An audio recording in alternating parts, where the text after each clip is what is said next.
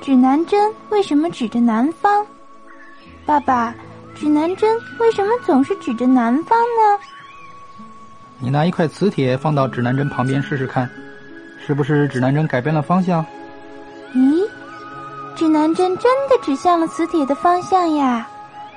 那平时也有一个磁极在吸引着指南针，所以它才指着南方，对吗？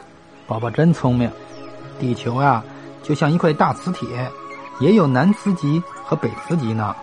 指南针呀，是用磁铁制成的，磁铁的两个端就是两个磁极，一个是南磁极，一个是北磁极。